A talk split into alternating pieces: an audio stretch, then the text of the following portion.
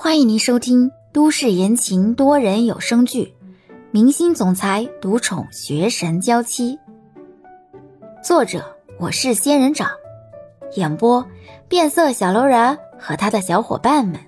欢迎订阅第四十八集。李潇支着下巴，结婚吗？可是李潇不觉得现在自己的状况适合结婚。自己还在逐梦阶段，不想被婚姻或者那个男人捆绑住。可能更多的还是对婚姻根本没什么憧憬吧。提起婚姻，李潇脸上的兴奋慢慢的消失，取而代之的是越来越浓郁的落寞。欧星辰看李潇神情不对，这才意识到自己可能说错话了。你没事吧？难道她被人甩了？之前好像听她说过，她是有一个男朋友的，结果分手了。李潇摇摇头，这才看向欧星辰：“那你呢？你比我还大呢，什么时候打算结婚？我看八卦新闻上说，你现在有女朋友了。哦，这个问题是不是不能问？”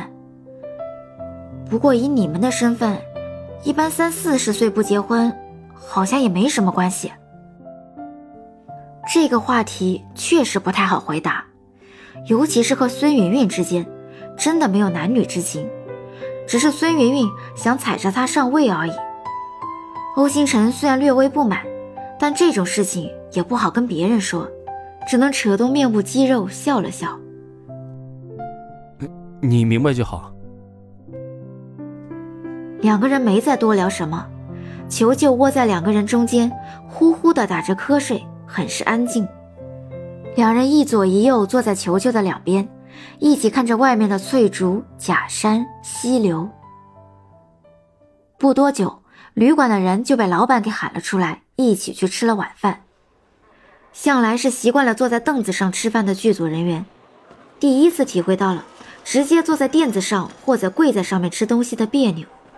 不习惯或者不喜欢跪着的人，直接选择了坐在垫子上。但是看当地的日本人，全都很一本正经的跪在那里，端着碗，慢条斯理的吃着东西。徐耀言皱眉，用汉语小声的嘀咕：“真不懂这群日本人，为什么那么喜欢跪着？”旁边的小琴随口回答：“可能是以前做过太多的亏心事，所以在举旗道歉吧。”在他们对面的导演接过话茬：“哎，六六六，哎，没毛病，没毛病。”李潇无奈的坐在那里，听他们小声的交谈着。其实，这所谓的亏心事，多多少少在国人的心里都是个疙瘩，让人难以释怀。尤其是现在的政局，还总是如此的让人捉摸不透。但是很多东西，就算是懂。也不能一味的全都打死，他们的文化也不能全部抹杀。至少李潇就知道几位日本人一直在反对抹杀历史，要求正视历史。每个人都有自己已经定型的三观，李潇不予评论。文化上的交流尚可，政治上的交流必然引起轩然大波。好了，这种敏感的事情不要提了。别忘了我们此行的目的，我们可是来赚钱的。明天我们怎么安排？参加一个颁奖活动，去蹭蹭热度，大概需要一个下午的时间，还有可能会延长时间。我会去帮你们争取一个露脸发言和简单表演才艺的机会，回去都好好想想要说的话，还有要表演的节目。上午时间自由安排，大家可以四处去看看，切记不要走丢，耽误了下午的活动，有你们受的。李潇听到一上午的自由时间之后，眼前一亮。今天晚上多加加班，把明天的工作多完成一些，那明天早晨就可以出去四处看看了。好不容易来一次，李潇真的很想多四处走走逛逛。欧星辰就坐在李潇的斜对面，正好捕捉到他开心的表情，慢慢的嚼着米饭。略微思索，看来李潇是明早要出门啊。欧星辰收回视线，明天的节目应该不需要他过多参与，毕竟这次宣传的主角也不是自己。节目什么的，自己应该不用准备了。本来想找李潇简单的学几句打招呼的话，算是发言了，但是看李潇的表情，欧星辰觉得自己可能不适合去打扰他了。夜渐渐深了，大家都已沉沉睡去，他还在加班加点，想要多完成一些工作量。对于明早的自由活动，李潇很期待，所以忙起来也不觉得累了。现在少睡一些，等回家之后再好好的补回来。然而，很多事情身不由己。李潇正忙着，房间门就被敲响了。他透过纸窗看过去，依稀还能看到两个人影。从人影的轮廓上，还能看得出来是两个男人。谁啊？是我，徐耀言。我来告诉你一声，你今天早点睡，明早跟我出门一趟。李潇一惊，快速的站起身，来到门口。为什么呀？不是自由时间吗？徐耀言看他反应那么大，不禁蹙眉。